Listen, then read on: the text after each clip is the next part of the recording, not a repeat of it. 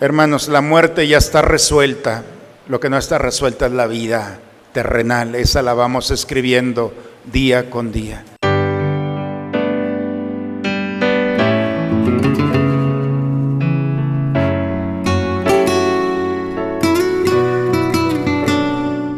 Bienvenidos a la Santa Misa.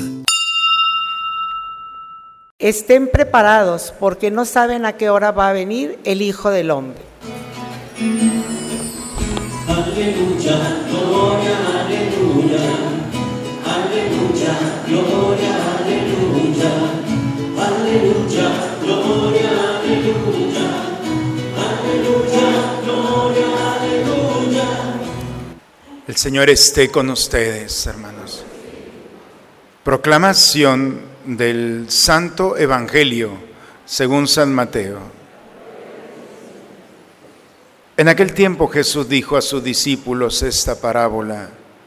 El reino de los cielos es semejante a diez jóvenes que tomando sus lámparas salieron al encuentro del esposo.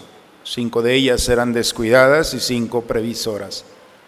Las descuidadas llevaron sus lámparas, pero no llevaron aceite para llenarlas de nuevo. Las previsoras, en cambio, llevaron cada una un frasco de aceite junto con su lámpara. Como el esposo tardaba, les entró sueño a todas y se durmieron. A medianoche se oyó un grito, ya viene el esposo, salgan a su encuentro. Se levantaron entonces todas aquellas jóvenes y se pusieron a preparar sus lámparas. Y las descuidadas dijeron a las previsoras, denos un poco de su aceite, porque nuestras lámparas se están apagando. Las previsoras les contestaron, no, porque no va a alcanzar para ustedes y para nosotras. Vayan mejor a donde lo venden y cómprenlo. Mientras aquellas iban a comprarlo, llegó el esposo, y las que estaban listas entraron con él al banquete de bodas y se cerró la puerta. Más tarde llegaron las otras jóvenes y dijeron, Señor, Señor, ábrenos.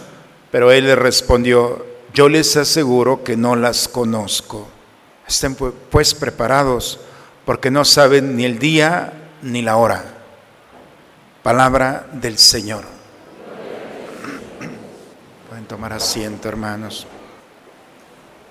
Si saben que se van a morir, si lo saben o no lo saben. Quizá alguno de ustedes pueda decir, Padre, no hable de esto, están niños aquí presentes. Pero el que soluciona el problema de la muerte soluciona el problema de la vida. Por eso es mejor arreglar estas cosas cristianamente. Esa es nuestra certeza, nos vamos a morir. Nuestra incerteza es que no sabemos cuándo ni cómo. Y eso es la tensión que hay en el corazón del hombre. ¿Qué va a pasar en el día que cerremos los ojos para este mundo? ¿Qué pasa cuando, cuando nos vayamos a morir? Unos dicen que transmigra nuestra alma. Los que no creen en Cristo dicen que se van a ir y transmigrar, es decir, va a pasar, van a pasar a ser otro ser. Puede ser un animal irracional, una vaca, un perro, de acuerdo a cómo se hayan portado. Imagínense, un vegetal, no sé, cualquier cosa, un ser vivo. Otros simplemente dicen que se esfuma, no pasa nada. Esto era la única opción que teníamos. Nosotros los cristianos, ¿cómo explicamos esta realidad? Porque es un hecho histórico. Todos nos vamos a enfrentar a ella. La segunda lectura el día de hoy nos da respuesta a esto. Que quede bien claro, los cristianos sí sabemos lo que pasa en el momento de la muerte, posterior a ella, a este hecho histórico. Entre otras cartas, el día de hoy la segunda lectura es una joya porque explica uno de estos misterios, entre otros muchos que tenemos. No queremos que estén ignorantes de lo que pasa con aquellos que están dormidos, es decir, difuntos. Por eso, donde descansan los difuntos se llaman cementerios, es decir, significa el lugar del dormitorio. Panteón es un término pagano. Nosotros los cristianos decimos cementerio, donde están dormidos. No queremos que estén en la ignorancia de aquellos que están dormidos o difuntos. No quiero que vivan tristes, dice Pablo, como si no tuvieran esperanza. Pues si creemos que Jesús murió y resucitó, de igual manera tenemos que creer que el mismo Espíritu que resucitó a Jesús nos va a resucitar a nosotros. Y Dios nos llevará con Él. Esa es la realidad que nos espera. Al cerrar nuestros ojos en este mundo, delante de nosotros estará Dios. Y en ese lugar, en ese momento, en esas circunstancias en las que Dios nos llame allí, en ese momento, nos vamos a presentar a, Él. Será el juicio personal. Por eso dice el día, de aquellos que se durmieron ya se presentaron delante de Dios. Hay dos juicios. Este es el primero.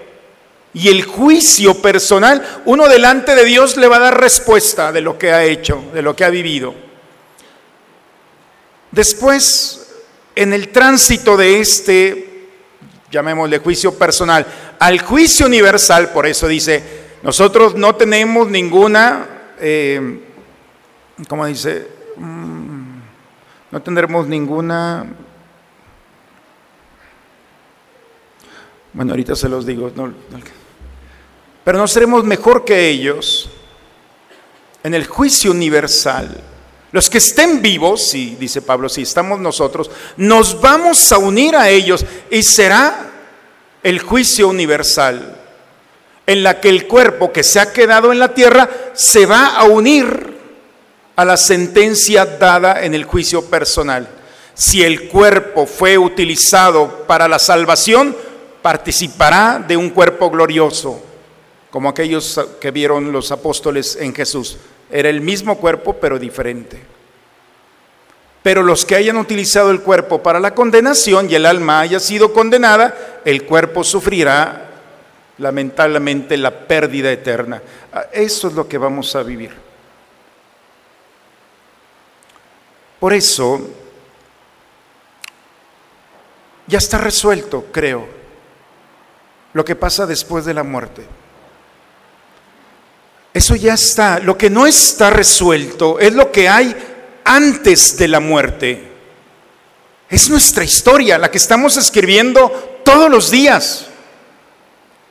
Todos los días nos estamos jugando nuestra salvación. Esa, eso es lo más misterioso. Nuestro misterio no es la muerte, esto ya está resuelto, ¿cierto? Lo que hay antes de la muerte es cómo estamos viviendo. Por eso el criterio cristiano no es cuánto tiempo voy a vivir, sino cómo estoy viviendo. Y para eso Jesús utiliza una parábola el día de hoy. Había diez jóvenes que fueron a acompañar a su amiga porque ya venía el esposo. No sé si ustedes han escuchado el rito del desposorio de los judíos. El de nosotros es muy fácil, llega un caballo, la suben y se la roban y punto. Muy romántica la cosa, pero los judíos dura un año. El joven que se enamora va con su familia y a la casa de la novia y la pide.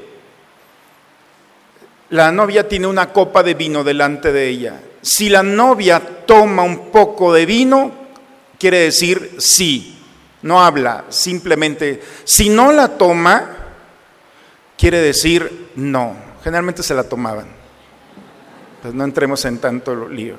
Pero a partir de ese momento la novia se queda en su casa y el novio, que ya se está transformando en esposo, se va, tiene un año para construir el espacio donde ellos van a vivir con todo lo necesario, casa, vestido, sustento, todo.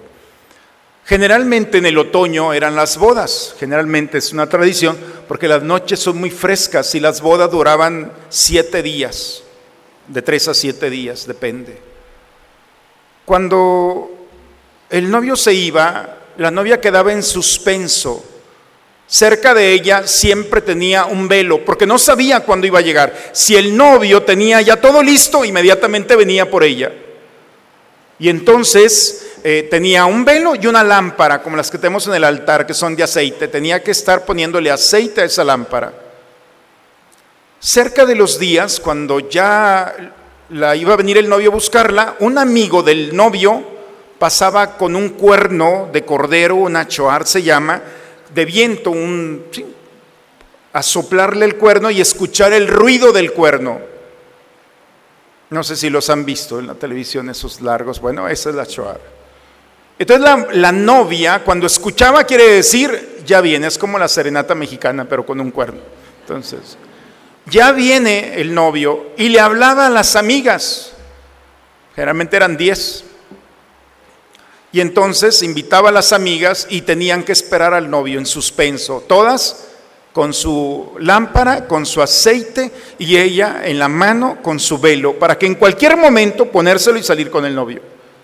El novio tenía que llegar con los amigos, tomarla entre los brazos y llevarla cargada al lugar donde iban. No sé si esto era realmente cierto, pero dice cargado, era la tradición. Tenía un año para dieta, yo creo, la, la condición. Resulta que esto es lo que está hablando Jesús. La mujer ya escuchó el sonido del cuerno, invita a las 10, se quedan allí en la casa, están esperando que llegue el novio y los amigos. Eso es muy interesante porque se preserva el matrimonio. El novio traía a los amigos que no están casados para que conozcan a las amigas de la novia que no están casados. ¿Se fijan? Ahí todo el mundo sale ganando. Es decir, entonces, preservar el matrimonio, el noviazgo, la amistad. Entonces, claro que estaban esperando al novio las amigas, pero no tanto por la alegría de la amiga, sino a ver con quién venía. Entonces, eso es la tradición. Se despiertan porque dice que se quedan dormidas, y en el momento en el que llega, escuchan el bien, el novio, resulta que cinco de ellas previsoras tenían aceite, cinco no tenían aceite. Denos un poco de aceite. No es que sean malas, simplemente no va a alcanzar, la razón es justa. No va a alcanzar para ustedes ni para nosotros. Vayan a comprar. Dice que cinco se van a comprar. En eso llega el novio, llegan los amigos del novio, se llevan a las cinco que tienen y se van a la casa del novio. La entrada era, el novio llevaba a la novia en los brazos, entraban los amigos, las amigas, finalmente entraba el novio con la novia, que ya eran esposos, cerraban la puerta y nadie más entraba. No es como las bodas de ahora, que vienen cuatro a misas y luego llega uno a la fiesta y están todos esperándolo allá. Los que vengan a misa son los únicos que entran a la fiesta. Debería ser una buena razón. Pero no, eh, eso es tema judío. Y entonces así era. Los que venían, los que la acompañaban, entraban a la fiesta, cierran la puerta. Llegan estas amigas, Señor, Señor, ábrenos. Yo no las conozco. Esta es mi casa. No es la casa de la novia, es la casa del esposo. Yo no las conozco. Se cerró la puerta, adiós. Y no pudieron entrar a la fiesta. Se perdieron de conocer, de participar en la fiesta y de conocer al posible novio. Qué triste historia, ¿verdad? Se quedaron cinco allí esperando al novio y los otros cinco se quedaron sin bailar allá adentro. O quién sabe quién más iría, pero esa es la historia. El problema no es toda esta historia, el problema es el aceite. Les faltó aceite. La teología del aceite es muy interesante en la escritura, porque el aceite no solamente es un combustible para dar luz, por supuesto. El aceite se utiliza en la comida, Todavía hasta hoy en día los judíos tienen un extraordinario aceite que le ponen a todo, desde las ensaladas hasta los peces. El aceite es de la vida diaria para comer.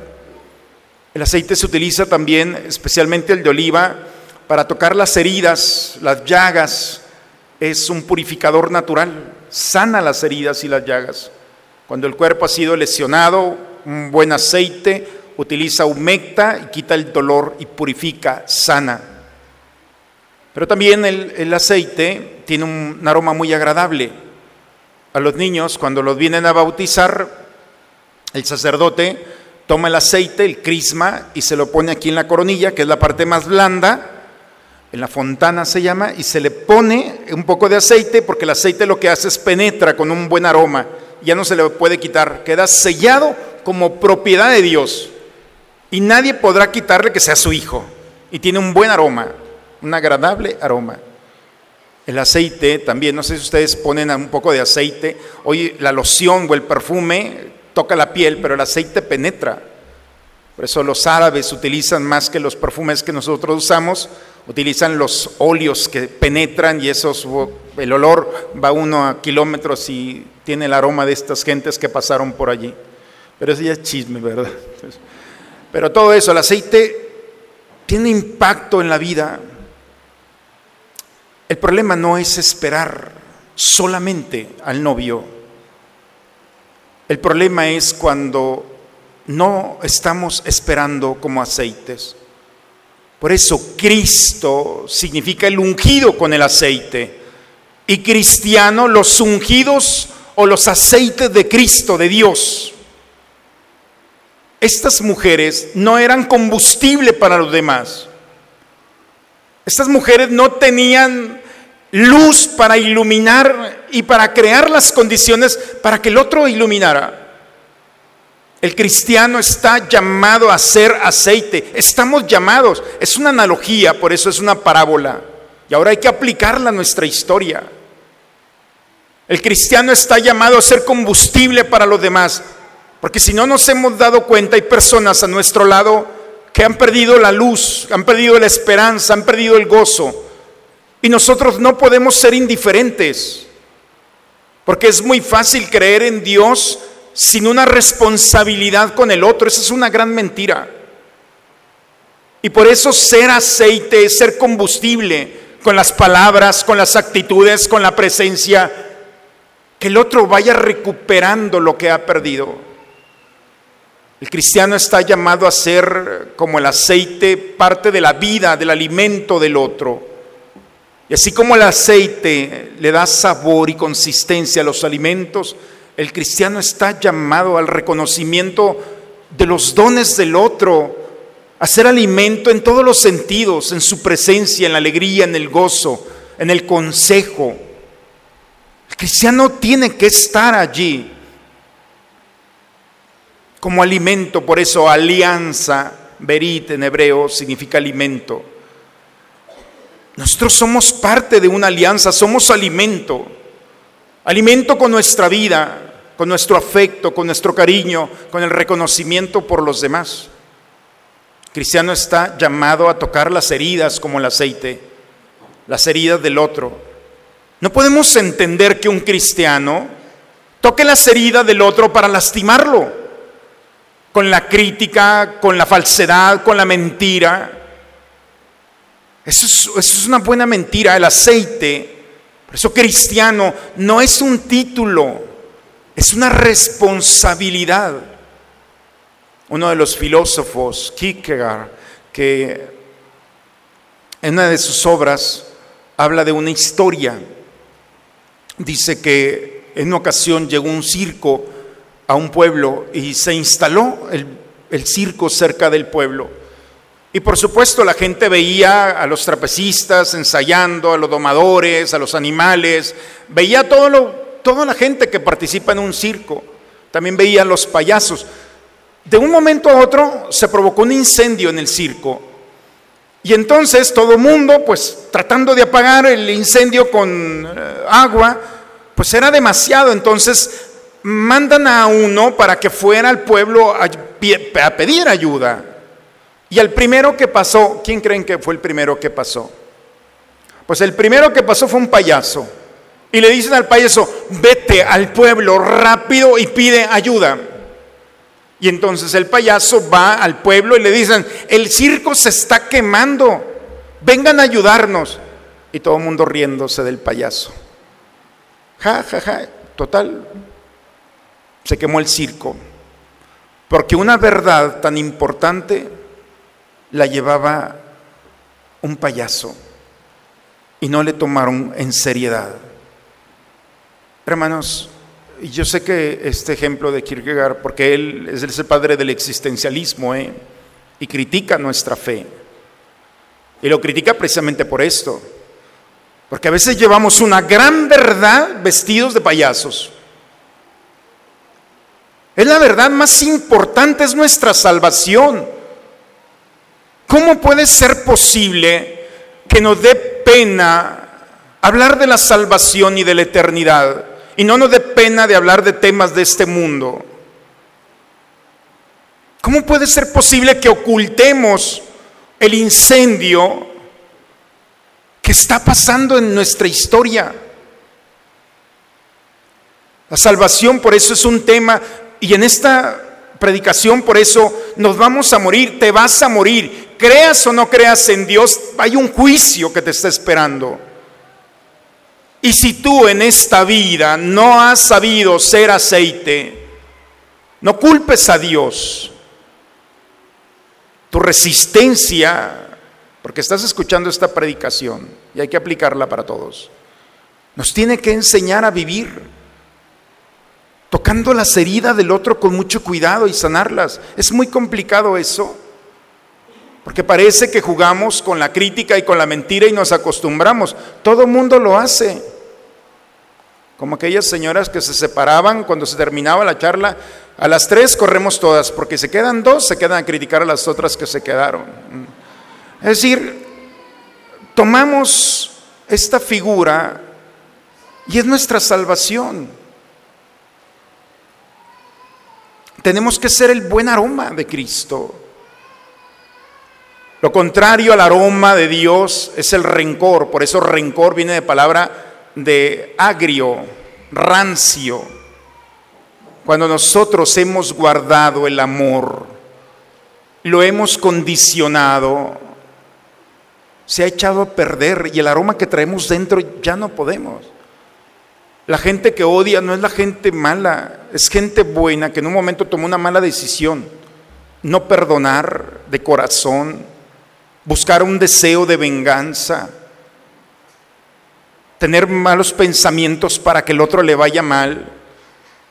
Todo eso va quedando cuando nosotros cerramos la puerta y condicionamos el amor. Es como el maná del desierto. Coman todo lo que quieran, pero no guarden nada.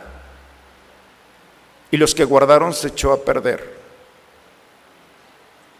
Por eso el aroma, Pablo dice, Cristo es el sacrificio nosotros, quienes nos acercamos a Cristo, somos el aroma de este sacrificio. La primera lectura el día de hoy, ya termino, ¿eh? Así es que tranquilos, ya va a terminar, no pasa nada, pero es necesario que les predique. El libro de la sabiduría viene de sabor y la sabiduría de Dios es ver la esencia de los acontecimientos, de lo que hay de fondo. Nosotros vemos los rasgos, los colores, las texturas. La sabiduría nos permite ver lo que hay de fondo. No hay un solo amanecer igual. La creatividad de Dios todos los días amanece diferente. ¿Qué hay detrás de esto? ¿No creen que es el amor? Cuando el cristiano alcanza a ver el fondo de las cosas, de las personas y de las circunstancias, entonces descubre que no está solo o sola en este mundo. Y todas las circunstancias que estamos viviendo tiene una razón de ser. Y todo lo que vivimos, en el fondo, cuando vemos con sabiduría, forma parte integrante de nuestra vida, de nuestra historia de la salvación. Nada sobra en nuestra historia. Y aún nuestros errores como nuestros aciertos, nuestros éxitos como nuestros errores, en el fondo podemos ver que detrás de esa figura hay algo más grande. Hay una pincelada de la eternidad. Y cuando descubrimos la eternidad, entonces encontramos la paz. Por eso, vivir con sabiduría es pedirle a Dios ir más allá. Y el día que el hombre empiece a vivir con sabiduría, no puede haber enemigos, porque aún en el rostro del enemigo, en el fondo, encontraremos la bondad de Dios. No habrá circunstancia, por más dolorosa que sea, que en el fondo no encontremos a Dios que nos fortalece, nos consuela, nos anima, nos sana. Son mayores de 40, más o menos se les ve, algunos otros no tanto, pero más o menos a los 40 años podemos presumir una cosa, de cuántas cosas y acontecimientos no nos ha sacado el Señor, de cuántos fracasos y dolores el Señor no nos ha sostenido. ¿De cuántos? A los 40 años, a los que no llegan ya llegarán, pero los que hemos vivido un poco más, nos damos cuenta que cuando todo mundo se fue, Él estuvo allí. Esa es la sabiduría. Por eso la sabiduría de los años es entender que esta, esta historia no es obra de la casualidad, es Dios. Y cuando vamos viviendo encontrando a Dios, entonces mi vida se transforma en un aceite de Dios. Y ahora sí, puedo hablar con serenidad y con gran responsabilidad del día último que nos está esperando. La muerte no es nuestra enemiga. El pecado nos hace ver la muerte como un acontecimiento terrible. La gracia de Dios nos permite ver la muerte como un paso más, con mucha serenidad, del encuentro final con el Señor. Por eso, si solucionamos el problema de la muerte, solucionamos el problema de la vida. En el nombre del Padre, del Hijo y del Espíritu Santo. Amén. Padre, me pongo en tus manos, haz de mí lo que quieras, sea lo que sea, te doy las gracias. Estoy dispuesto a todo, lo acepto todo, con tal que tu voluntad se cumpla en mí y en todas tus criaturas. No deseo nada más, Padre. Te encomiendo mi alma, te la entrego con todo el amor del que soy capaz, porque te amo y necesito darme, ponerme en tus manos sin medida, con una infinita confianza, porque tú eres mi Padre. Alimentados con estos sagrados dones, te damos gracias, Señor, e imploramos tu misericordia para que, por la efusión de tu Espíritu, con cuya eficacia hemos recibido, nos concedas perseverar en la gracia de la verdad por Cristo nuestro Señor. Vamos a escuchar unos avisos para esta semana, hermanos, solamente. Los invitamos este próximo miércoles 15 de noviembre a las 8 de la noche a la conferencia Diálogos con mi pastor, impartida por supuesto por el Padre Mario Cruz. Es un espacio para que ustedes puedan crecer y fortalecer su fe. Vengan en familia, los estamos esperando. El Señor esté con ustedes, hermanos.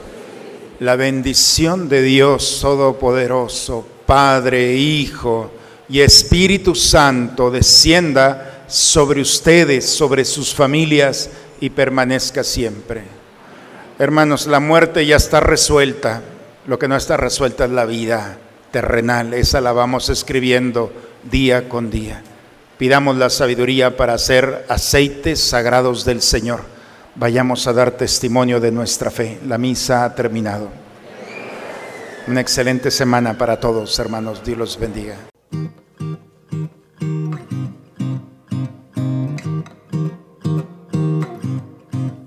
Si yo no tengo amor,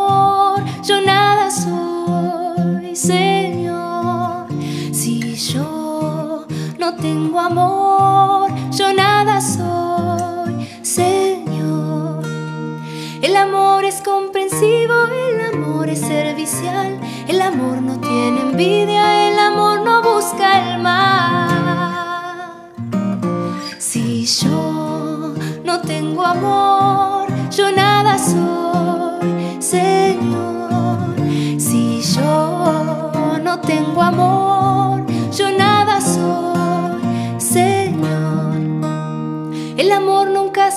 el amor no es descortés, el amor no es egoísta, el amor nunca es doble. Si yo no tengo amor, yo nada soy, Señor. Si no tengo amor, yo nada soy, Señor. El amor disculpa todo, el amor es caridad. No se alegra de lo injusto, solo goza la verdad. Si yo no tengo amor, yo nada soy, Señor. Si yo no tengo amor, yo nada soy, Señor. El amor soporta todo, el amor todo lo cree, el amor todo lo espera, el amor es siempre fiel. Si yo no tengo amor, yo nada soy, Señor. Si yo no tengo amor, yo nada soy, Señor. Nuestra fe, nuestra esperanza junto a Dios terminarán. El amor es algo eterno, nunca, nunca pasará. Si yo no tengo amor, yo nada soy,